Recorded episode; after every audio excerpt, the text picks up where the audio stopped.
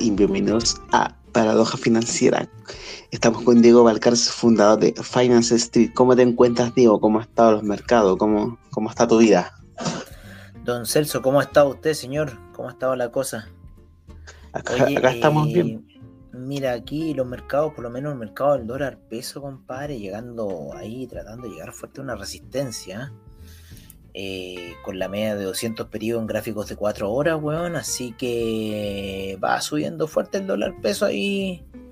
Yo ya por lo menos le quité la mitad de, de lo que de cierta forma llevaba. Eh, una, siempre una recomendación de este gurú, para mí, eh, ¿cómo se llama? El Oliver Vélez, ¿vale? ¿Ya? Son técnicas de, de swing trading más que nada, eh, que pueden ser aplicadas en varios time frames, ¿no es cierto? De 5, los minutos que queráis en realidad. Eh, y yo he estado ya aplicando un poco más el swing trade, ¿no es cierto? Dejarme llevar un poco por la fluidez del mercado y también confiando en algún activo que no se desbarate, weón, de la noche a la mañana, weón, como ocurre de repente con las jugadas del Nasdaq o del Claro. US 30, weón, que estuvieron bien bajas, weón, y como que a punto de reventar a la baja y sin embargo han dado un vuelco bastante fuerte para lo que es el inicio de abril.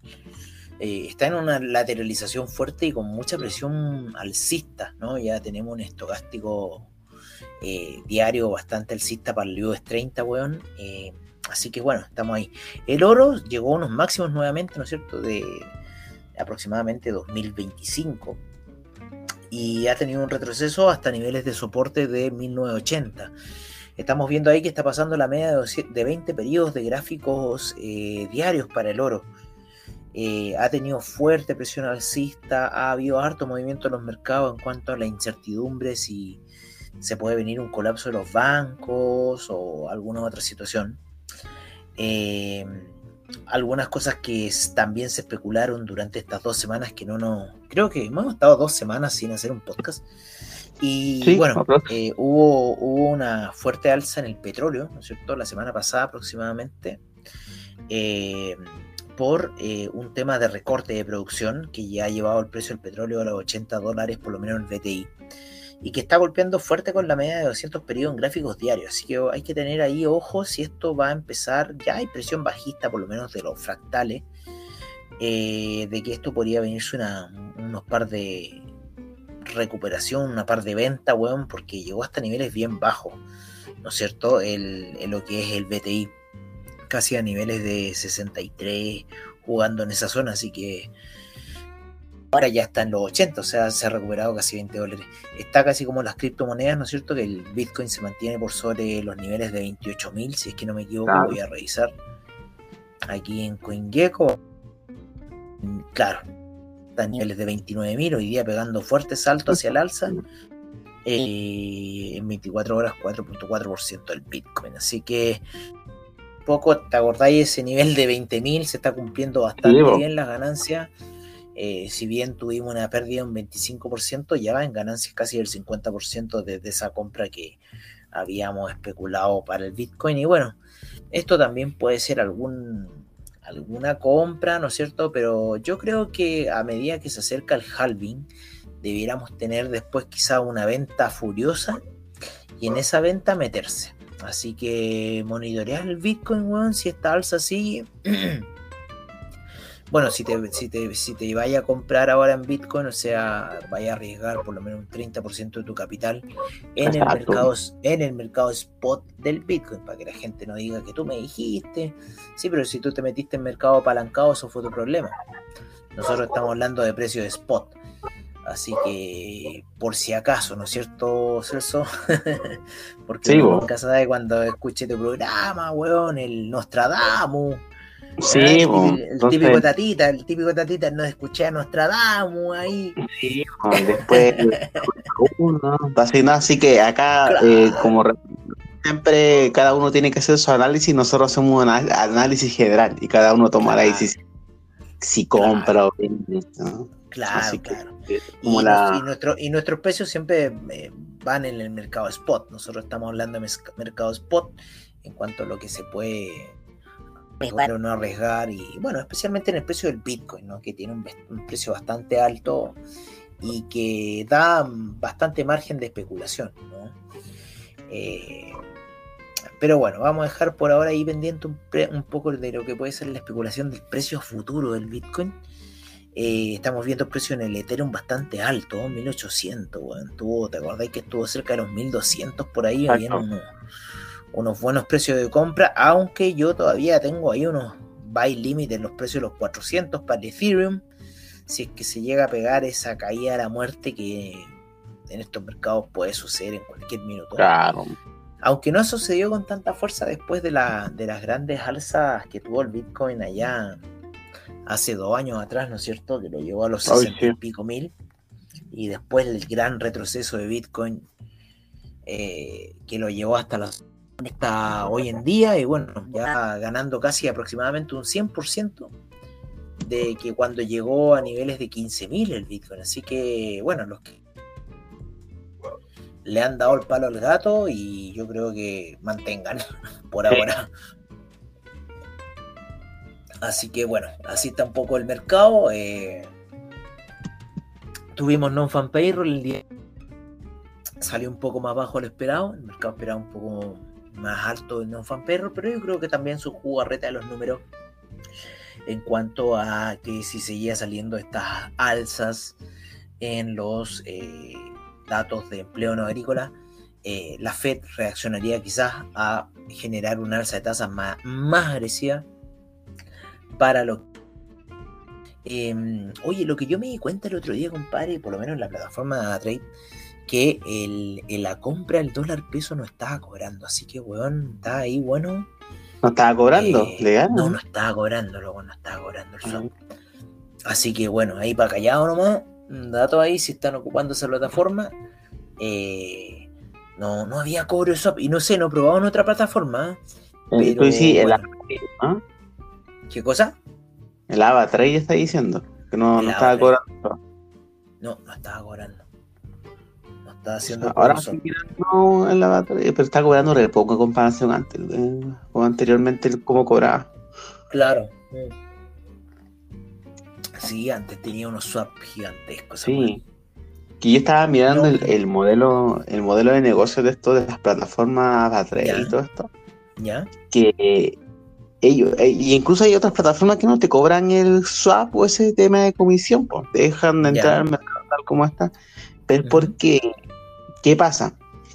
Que ya está, la, está las plataformas de trading, Avatrade, el eh, eToro, el XTB, y ellos son como intermediarios para una empresa que es la que compra las acciones, compra y vende, que hace lo, el tema intermediario con respecto a los mercados financieros.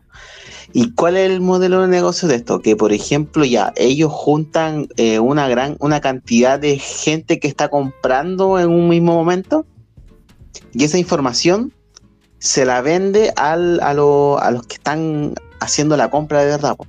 Entonces, si tú juntas, no sé, a 100 mil personas que están, van a hacer una venta, esa información la va a tener la, la, otra empresa. Entonces, ellos, antes de iniciar esa operación de venta de mil personas, no sé, pues de mil personas, ellos hacen su operación de venta. Entonces, ellos van a tener esa, esa gran ganancia. ¿Por qué? Porque ya tú ya tienes esa como información privilegiada de que ya mil personas ya vendieron. ¿Me entiendes? Entonces, ese, por eso están cobrando súper poco porque a ellos les conviene más que todo que hagan más operaciones, no, por el swap o, el, por el, ¿cómo se llama la comisión? Es porque le están, eh, estas empresas de, que son las que compran y venden, a los brokers que todos ocupamos el Lava Trade, están ocupando esa información. Ahora igual un atado más o menos están investigando alguna empresa sobre eso, pero no hay ni un tema legal todavía ahí. No, hay, no, hay, hay algo legal con respecto al, a como información privilegiada, hay un vacío legal en ese sentido. Ya, no sé. Quedó eh, claro eh, el tema. Avatrade, eh, 100 mil personas van a vender. Y la empresa X sabe eso y va y, antes que se haga esa operación, esta empresa X se conoce margen de 100.000 personas que van a vender. Este es como el negocio que están haciendo ahora las plataformas de trading. Están con este intermediario. Mm. Así que por eso están bajando mucho los swap o el tema de las comisiones. Porque se están dedicando a, este modelo de negocio. Lo estaba mirando el otro día. Interesante, compadre. Yo no lo, no lo entendía, para serte sincero. porque uno decía, oye, ¿por qué no cobran comisión y swap? Ahí, ahí, ahí está una de las respuestas del por qué. Y lo otro, estaba mirando el tema del, tema de los bancos, que estaba como investigando con respecto a qué pasa, por qué tanto el tema de una probable crisis bancaria y todo. Claro, es por el tema de lo, del tema, el tema hipotecario. Porque está el hipotecario que es a, las casas, nosotros, departamento o casa, todos podemos sacar un crédito hipotecario entre comillas, pero está el tema hipotecario que es comercial. Claro. Que el hipotecario comercial, ¿qué significa? Que un edificio tiene, no sé, por 200 oficinas. Y ahí está peligrando el negocio, que muchos bancos que son de Estados Unidos, que son bancos regionales más que todo, son bancos, no son el Morgan Stanley o el JP Morgan, que todos con eso no, son los bancos regionales, los que están en peligro, que tienen eh, mayor exposición a estos créditos hipotecarios que le dieron, que le entregaron a sus clientes. ¿Y por qué está pasando esto? Porque eh, post pandemia, eh, dentro de la pandemia, eh, cuando hubo este tema de trabajar desde casa para evitar el tema de los contagios y todo, muchas oficinas se dejaron de arrendar, necesitaron arrendar. Sí, sí, sí, lo hablamos, ¿me acuerdo? ahora que, y, y, como se dieron cuenta que no era necesario estar 100% en una oficina, la empresa y los empleados para cumplir con las tareas. Entonces ya cuando regresó a la normalidad, eh, eh, entre comillas que se terminó el COVID, eh, continuaron con esta con esta actitud de ya, tenemos oficinas, pero ya no la vamos a arrendar como anteriormente la estábamos arrendando. Por ejemplo, arrendáis 100 antes del COVID ahora está arrendando, no sé, por un 50 o 60. Entonces la demanda eh, con respecto a, estas oficinas comerciales eh, cayó mucho. ¿Y qué sucede con los bancos que hicieron préstamo a, a los clientes que invirtieron en eso? Están peligrando. ¿Por qué? Porque para pagar el crédito estos clientes necesitan que les paguen el arriendo. Pero como estamos ya esta eh, demanda de oficinas disminuyó. Así que eh, ese es el problema que, se está generando. Está más expuesto a este tipo de, de default son las empresas que son regionales de Estados Unidos. Y bueno, en Europa también hay que invirtieron en eso muy mucho antes del COVID. Entonces por eso, por eso ahí está el gran riesgo que se está generando y por el tema es que todo el tema del COVID aceleró el tema de ya no ir a la oficina siempre, eh, eh, hacer trabajo desde casa. Entonces llegó la eh, llegó una normalidad un poco más nueva. Ya hay más trabajo híbrido que estar 100% en la oficina. Así que es por eso, para que se entienda por qué se está generando este riesgo, esta incertidumbre.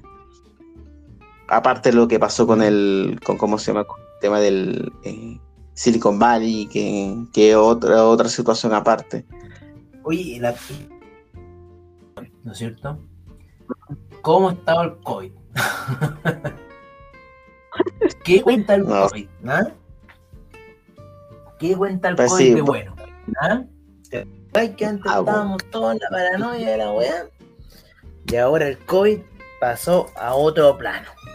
Ah, ya no habla de COVID, por ya nadie. Ya no sé. Porque aunque la, cagada en la economía está. ¿ah? Sí. La cagada que era... se hizo. ¿Mm? Y, ya ahora ya, ya no hay que hablar del COVID. ¿No?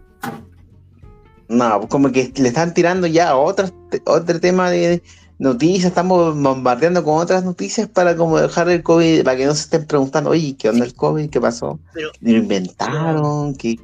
No, pero, pero en este programa de Nostradamus, ah, si vemos la cosa del COVID, oye, em, claro, pues los buenos generaron toda esta paranoia porque te acordáis que había estaban movimientos sociales muy fuertes ocurriendo, pues, weón. Exacto, sí. A, a nosotros, en, en, China, weón, en todos lados, y salió el COVID. ¿Mm? Claro.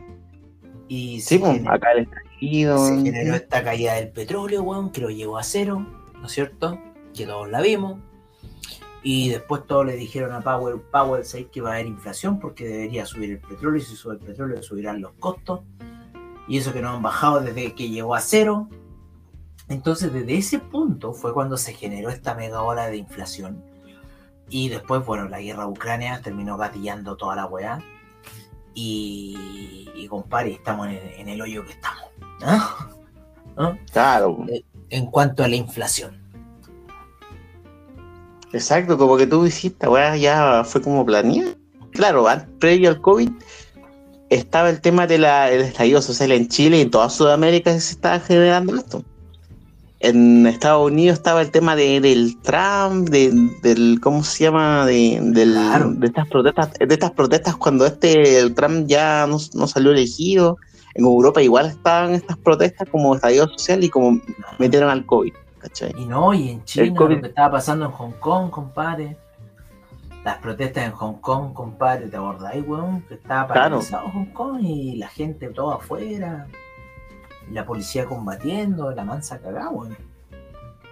Y bueno, salió, el COVID, salió el COVID y, eliminó toda la weá. A, los chinos fue lo que más le pegó, ¿no? Exactamente que de ahí se empezó a esparcir por todo el mundo generando esta gran psicosis, weón. Y en donde todos somos peones, o sea, es como las torres gemelas, ¿no? Todos somos peones de esta weá, weón. Y, y ahora ya el mundo está en otra parada, compadre, con inflación por todos lados, en todo, a donde vayas tú hay inflación en cualquier lugar. Eh, y bueno, ahora apuntando a esta crisis de los bancos, que también eh, es lo que también hablado, o sea, eh, a ver, estas alzas de tasas de interés que son supuestamente para frenar la inflación, porque ellos quieren generar una recesión, y ya lo, te lo dicen en tu mm. cara, o sea, que van a haber desempleo, va a haber despidos masivos, y que esto debería hacer frenar el consumo, que ellos mismos generaron, en base al alza de precios, toda la weá que hacen, pues bueno. Entonces, eh, puta, lo, lo, que es recesivo ya se, se debería ver por lo menos a mediados de este 2023 ya, eso impago y todas esas cosas. Y claro, como tú decís, la posición de los bancos pequeños, porque los bancos grandes después de la subprime entendieron que lo que no había que hacer. Y claro, en Estados Unidos han surgido estas situaciones crediticias eh, y que les terminan llamando bancos, y son bancos pequeños, ¿no es cierto?, que administran fondos pequeños y se mueven ahí, entonces están moviendo las lucas ahí. Y este pago debido a la alza de tasa que afecta a todos los huevones, porque un huevón de estar pagando un 0 punto y algo por ciento, huevón, de estar pagando ahora un 5% en Estados Unidos. En Chile todavía es más disparatado, casi con un 11% que igual los bancos andan trucando ahí la tasa, ¿eh? ojo, porque yo tenía unos depósitos a plazo en el Falabella y ahora después me bajaron la tasa. Claro. Mm. Están ahí los culeados mariconeando. Ya, disminuyeron la tasa que estaban pagando. Sí. Pero mira, ¿sabes que yo el otro, el otro día hablaba con acá con unos amigos argentinos de por qué en realidad Chile de cierta forma se mantiene también en, lo, en lo económico? Y es por un tema de que el Banco Central, ¿no? Volvemos a hablar del Banco Central y la influencia que hace sobre la divisa y, que es un ente que separa la divisa de la política. El gran problema de, los vecinos de Argentina es el tema de la política, o sea, que ellos se meten en, la divisa. Nosotros no, nosotros mantenemos la divisa aparte de la sociedad. Sí, pues hay autonomía con respecto al Banco Central y los políticos políticamente nosotros mantenemos la divisa aparte de la sociedad, ¿no? Para manejar otro tema de flujo económico. Y eh, la sociedad involucra a lo político. Entonces nosotros mantenemos esa situación fuera. Y eso es lo que no pasa con los vecinos, que como yo les he explicado, o sea, nosotros transferimos el valor de nuestro, de nuestro suelo hacia la divisa, en este caso el cobre. Si sube el cobre, nosotros y repercutimos inmediatamente en, la, apreciación o depreciación del dólar peso, ¿no? Claro, Estamos bajo el factor de los agricultores, weón, que nos pueden ahí subir o cagar la wea. Y que, bueno, ellos deberían independizarse, ¿no es cierto? la política del Banco Central y que este ente tuviera netamente un ente, un, razonamiento más. Eh, bueno, a pesar de todo, el Banco Central de nosotros hace un, un razonamiento bastante nacionalista, ¿no? En cómo poder mantener eh, la divisa funcionando de forma efectiva, ¿no? Y, y, que no afecte a la sociedad. Entonces, yo creo que ese es nuestro gran pilar, ¿no es cierto?, de cómo la economía chilena se maneja, de cómo se maneja. Y, gracias a eso, weón, no nos hemos mandado los cagazos bananeros, porque finalmente se terminan siendo los, los cagazos políticos, weón, bananeros, weón, los que cagan la divisa de la sociedad, weón. Exacto. Y la, divisa es fiel reflejo del valor de la sociedad, weón. Sí, ese es el tema también. Sí, pues sí. Eh, o sea, como para un ejemplo simple, que para entender esto que por ejemplo ya tenía los países como Argentina, el, Perú en los 90, si no me equivoco. Argentina, ¿qué pasa? Que independiente de qué sector sea el político de turno, si sea de izquierda o de derecha, eh, ellos prometen cosas que por lo general no pueden cumplir. acá tenemos el ejemplo más, más, que claro con, los presidentes que hemos tenido.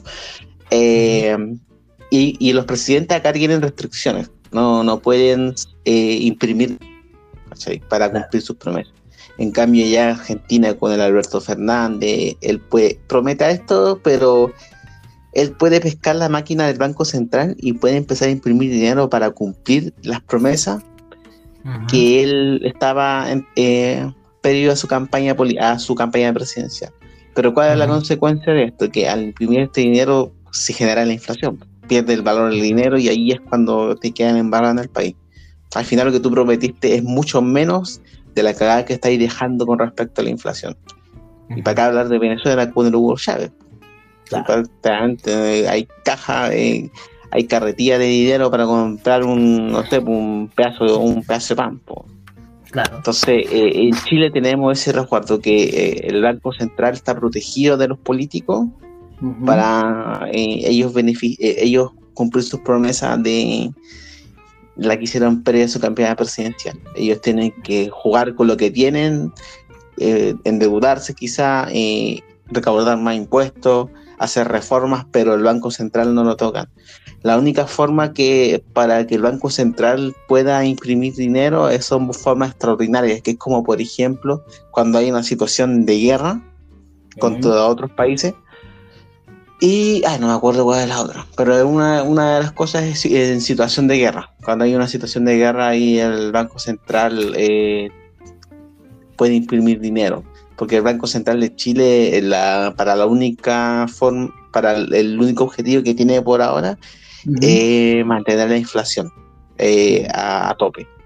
El objetivo previo a la pandemia era un eh, bordeando el 3% ya eh, que la inflación se mantenga de 3 hacia abajo es bueno para la economía chilena. Ya, obviamente, por el tema de lo que sucedió con respecto a la, crisis sanitaria, obviamente eso no se pudo mantener y también por el tema de la, no de la impresión de dinero, pero el tema de endeudarse para generar eh, una política monetaria que es expansiva, que significa entregar dinero a a las personas como todo lo mismo, el IFE, eh, el 10%, entonces, puta, esa te generó una inflación tal que había tanto dinero que perdió su valor. No es que las cosas subieron, el dinero perdió su valor porque había mayor dinero correspondiente a lo que debía haber anteriormente. Para que se entienda bien y en ese sentido el Banco Central ha sido una pieza fundamental para que no haya un gran descalabro con respecto a otros países. Claro. Así que voy a colocar el ventilador. Caché que estaba mirando el, no sé, estaba viendo en Yahoo Finanzas. Ya. Y dice, acá nos vamos a poner un poco los tratamos, con estas cosas. En Yahoo Finanzas dice, la acción estadounidense se enfrenta a una caída de 50%. Se avecina un apocalipsis criptográfico y la economía está entrando en un ciclo fatal. Aquí están las 10 predicciones más descabelladas del último trimestre. Voy a bajar. Este, pero esto la están diciendo como ya expertos en, eh, expertos en el tema que son como tipo Michael Barry más o menos. Dice, dice, la acción, y una de las partes son acciones, las acciones de Estados Unidos podrían caer un 50% o aumentar un 20%, están entre esas dos. El legendario inversionista Jeremy Graham encabezó el tablero por una predicción extrema sobre las acciones estadounidenses. El historiador del mercado ha pronosticado que el SP podría hundirse hasta un 50% y este año alrededor de 2000 cuando estalle una burbuja de todo Graham dijo que los precios de las acciones, los bonos, los bienes raíces, las bellas artes y otras inversiones aumentaron a niveles insostenibles durante la pandemia del COVID-19. Los expertos de mercado Stephanie eh, Pomboy y Larry McDonald se hicieron el eco de la opinión de Graham, pero con una predicción menos pesimista. Si bien el par, el par espera que las acciones caigan hasta un 30%, McDonald dijo que la caída podría ocurrir donde se movió el mouse que la podría o podría ocurrir en los próximos dos meses a medida que las tasas de interés más altas ahogan la demanda. Sin embargo, los bajistas no son los únicos que llaman la atención con sus pronósticos. El mercado alcista de Tom Lee de, Fus, eh, de ha pronosticado que las acciones pueden subir en un 20% este año. Ya esa es otra opinión con respecto a eso. Pero según Graham, eh, podría llegar hasta en tres meses un 50% podrían caer porque podría haber una burbuja de todo. De todo.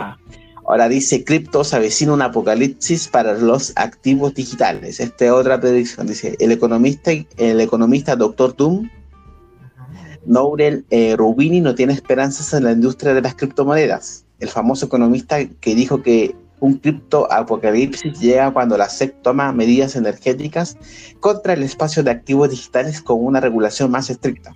Finalmente, la SEC tendrá la financiación para perseguir a todos los demás delincuentes criptográficos y otros. Se acerca el criptoapocalipsis, dijo Rubini, refiriéndose a los informes de que la SEC está buscando fondos adicionales para la mala conducta policial en la industria de las criptomonedas. Eso lo dijo Rubini. Prácticamente ya se viene un apocalipsis eh, eh, criptográfico. Después está los bienes raíces comerciales. Los precios podrían caer un 40% desde su punto máximo. Acá viene otro. Este que creo que es un poco más acertado con lo que estábamos hablando anteriormente. Dice: el sector inmobiliario comercial. Director de la inversora Morgan Stanley Watt Management espera que los precios, eh, precios eh, puedan caer hasta un 40% de su punto máximo en un colapso peor que la crisis financiera de 2008. Esto se debe a una serie de factores, incluidas las tendencias de trabajo desde el hogar, tasas de interés más altas y estándares crediticios más estrictos, luego del colapso de la Silicon Valley Bank, lo que dificulta que, los inversionistas refinancien una montaña de deuda inminente.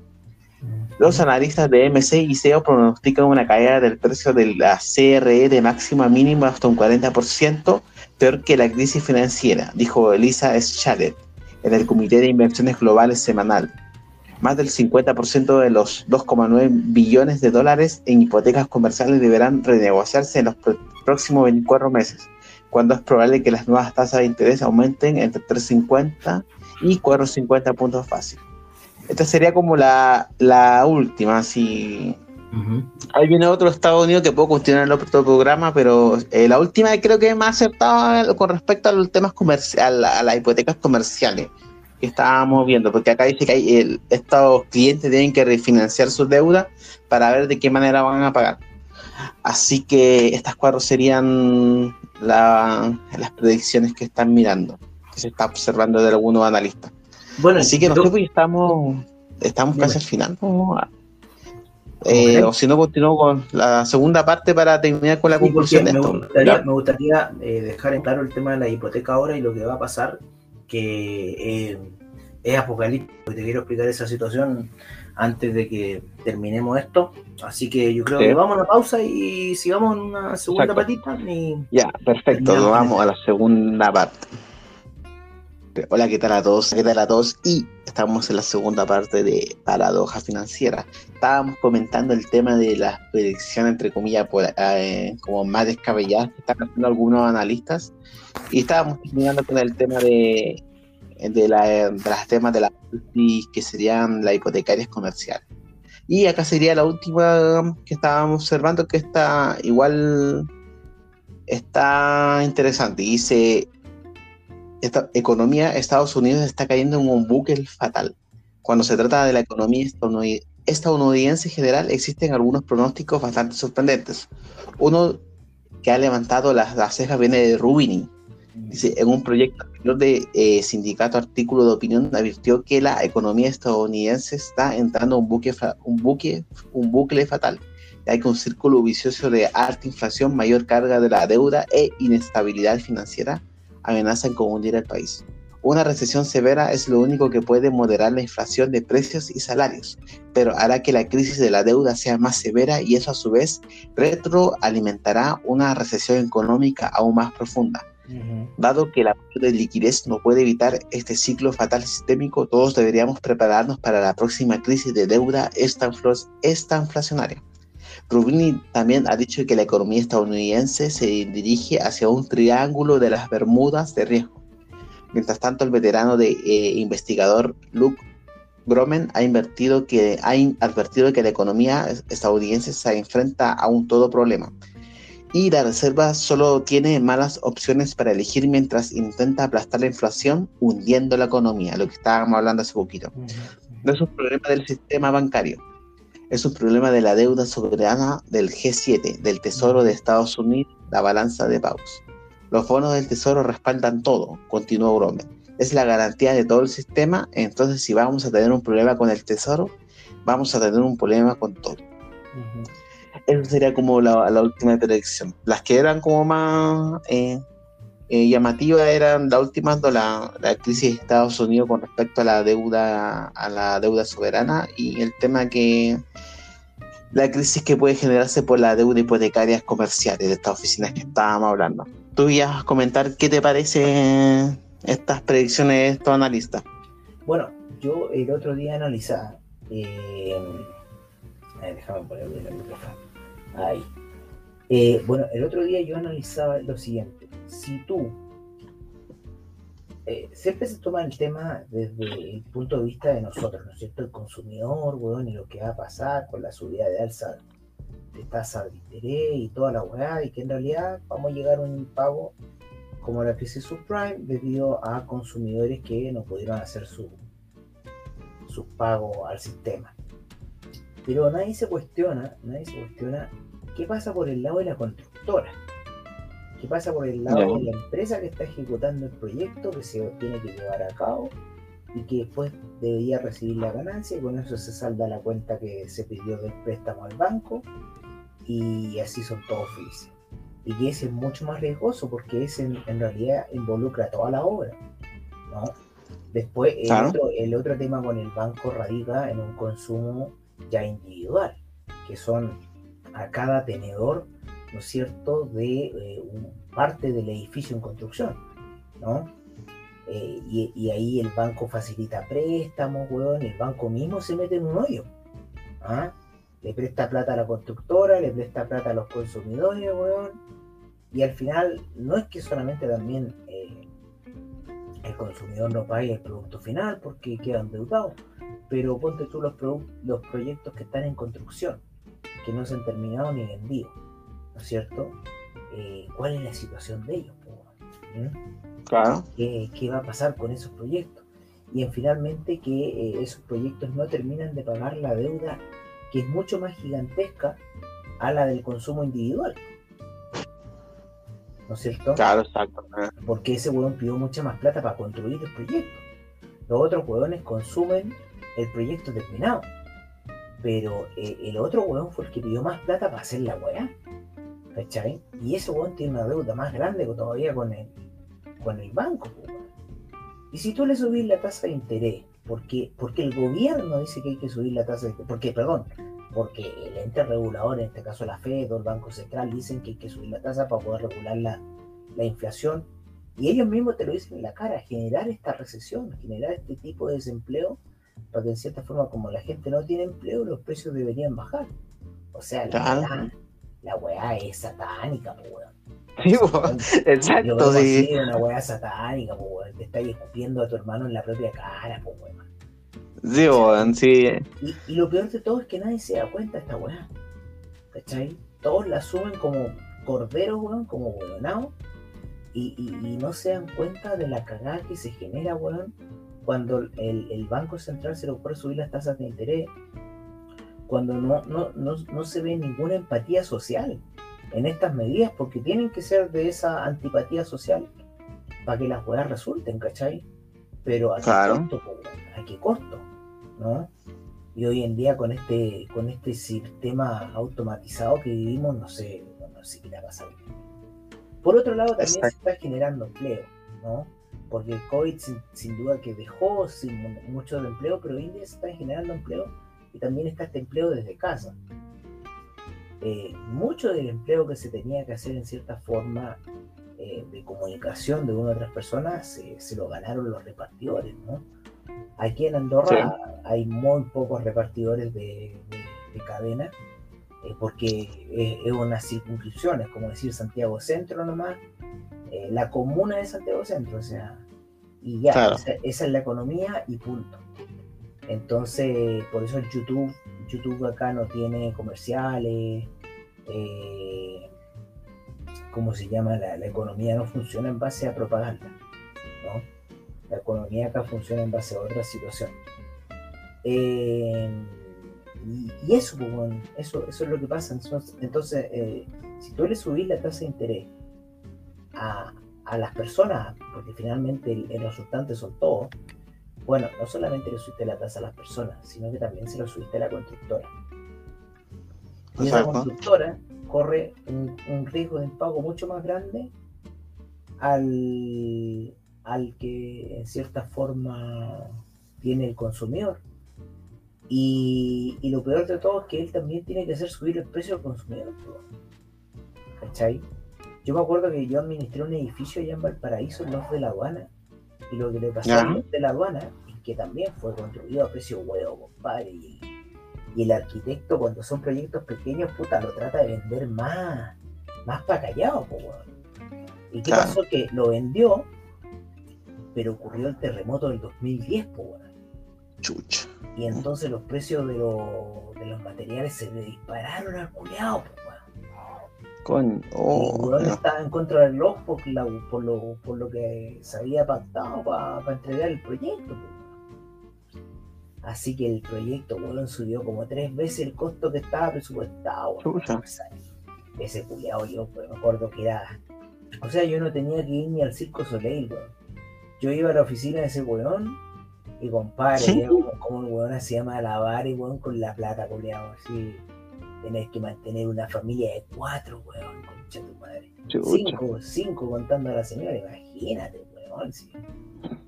Yo no ah, sé, weón, yo no sé, yo lo dirá, decía, yo no puedo ir a ese weón endeudado hasta el pico, weón, pero. Tipo, Parece que por contrato tenía que cumplir el proyecto.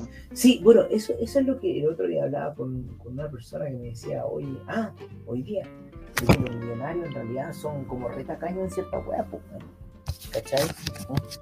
Y, y que bueno, eh, ay, se me está yendo la onda. Eh, no, espera, refrescarme. Y que bueno, al final, en cierta forma, el, el, el, tener mucha ganancia, tener mucha riqueza, mucha riqueza, involucra un sacrificio, puta, weón, eh, súper grande por otro lado, como claro. estáis hablando ahora, ¿cachai? Entonces, como, eh, bueno, tenéis que sacrificar algo para tener lo otro, bueno, anda. Claro, si queréis mucho de uno, vais a tener que sacrificar lo otro, pues se la otra. Claro, claro.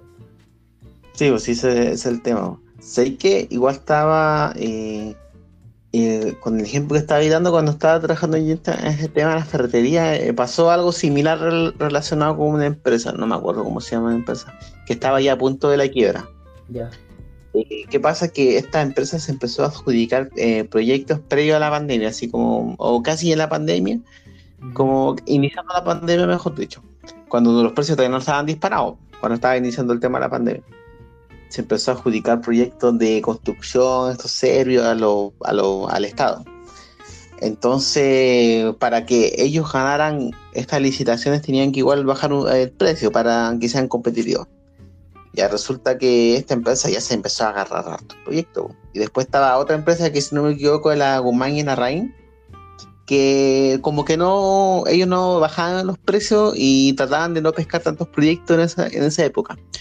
Y uno decía, ¿por qué no, no quiere agarrar proyectos? El Agumán y la RAM.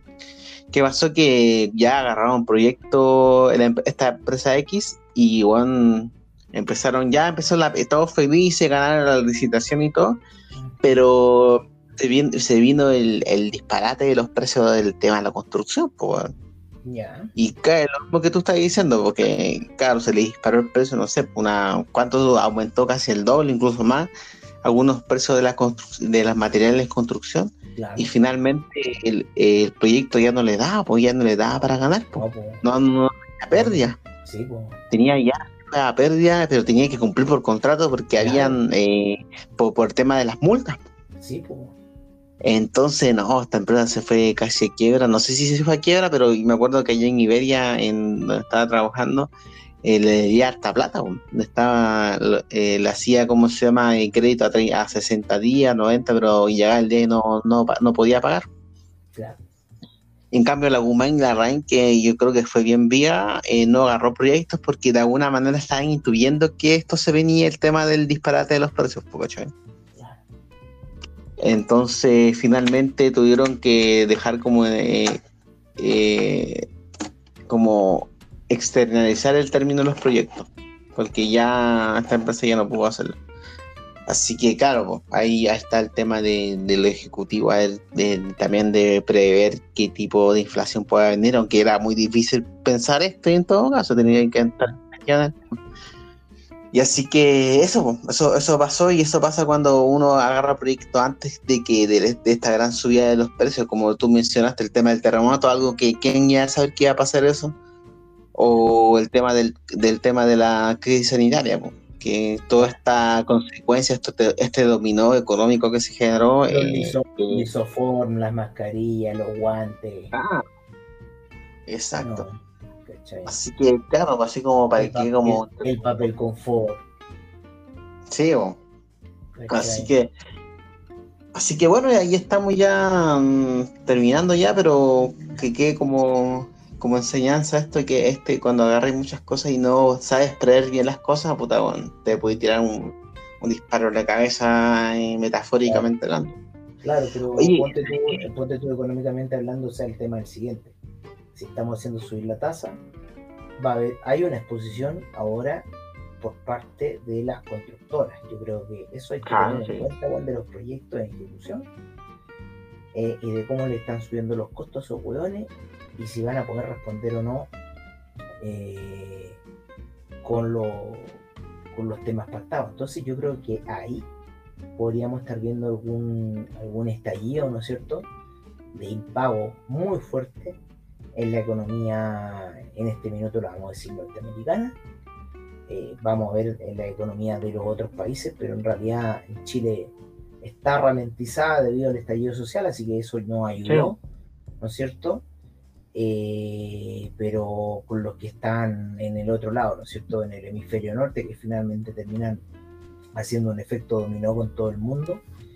Eh, y bueno, vamos a ver qué va a pasar también con China, con Rusia, compadre, que también por ese lado del planeta están ocurriendo cosas, weón. Y, y eso, pues, compadre. Eh, ¿Qué más para decir? Que, ah, lo que se me había olvidado, era que al final los ricos, o sea, hay, hay de todo tipo de ricos, ricos que tienen la lucas, ricos que en cierta forma la heredaron o cualquier weón pero hay otro tipo de ricos que se hacen base a la deuda, ¿no? Ya. Y, ese, ese es el tipo de rico que hay que tener cuidado para los default, para los impagos. Así que ojo, ojo, o sea, yo, e, esa era una especulación mía, o sea, hay ricos que se hacen en base a la deuda, ¿no? Y hay buenos que viven en base a la deuda y claro, proyectan una imagen de, prosperidad, pero están en Ah, y acá. Sí, oye, hay harto de eso. Incluso clase, clase media, clase media emergente, clase puta, esa, esa, es la, esa, es la más, esa es la más peligrosa, el default de las caídas de las piezas más para abajo. Esa es la claro, sí. sí. sí. bueno, así que ya pues, estamos. Ya, claro, con esto. Oye, igual último mensaje ahí, seguir las redes sociales de Instagram, eh, Facebook igual. Y otro que igual te, recomiendo que si querías hacer como mensaje que, pura, bueno, para mí me sorprendió harto, el tema del TikTok, bueno. Yo lo veía como una aplicación ya de Vine y todo. Y empecé a subir video como de 30 segundos, 20, que, que son así. Bueno, y, bueno, empezaron a llegar hartos seguidores, mensajes, eh, hartos likes, comentarios comentarios y si habláis de economía, te lo recomiendo totalmente, porque en Instagram estaba mirando que no hay mucha, mucha, muchas interacciones, porque en Instagram tienen que pagar. Pero bueno, en TikTok, bueno, te juro que bueno, me sorprendí de todo y, ahora estoy así, estoy trabajando en esta cuestión de las postulaciones de Cercotec, eh, Capital Semilla, esas cosas. Y he tenido ya hartos clientes pero increíblemente lo eh, los, conseguí en TikTok, ¿cachai? Así que eh, te recomiendo TikTok, pero así hace video de 20 a 20 segundos, 30 segundos, porque así como algo el resumen de un tema, no sé, de, las criptomonedas. ahí, yo, ahí te voy a mandar el link de mi, del TikTok que tengo, me lo hizo, eh, que lo estoy jugando hace dos semanas, y bueno, vaya, bueno, que chucha tanta gente. Así que TikTok es como una buena aplicación para, para, mandar tu mensaje. Interesante. Eh, le dejo la última palabra a Diego Valcárcel. Bueno, señor Nostradamus, nos estaremos viendo la próxima semana ya desde otro país. Así que, bueno, estamos al habla ahí, compadre. Un gran abrazo. Y yo me despido de usted. Aquí ya son casi las nueve de la noche. Eh, creo, más o menos, no sé, 6 horas de diferencia tenemos. Eh, y eso, pues, compadre, un gran abrazo y nos estamos viendo pronto. Y bueno, mándame ese enlace de TikTok que está interesante el tema. Sí. Y para, para dar que hablar, yo creo, ¿por qué los gringos están picados con TikTok? También puede ser para la próxima. Ah, lo pasa en TikTok que los gringos les molestó. ¿Ah? Exacto. Así, que, ya. Pues. Ya, entonces nos estamos viendo la próxima semana. Hasta luego, padre. Adiós.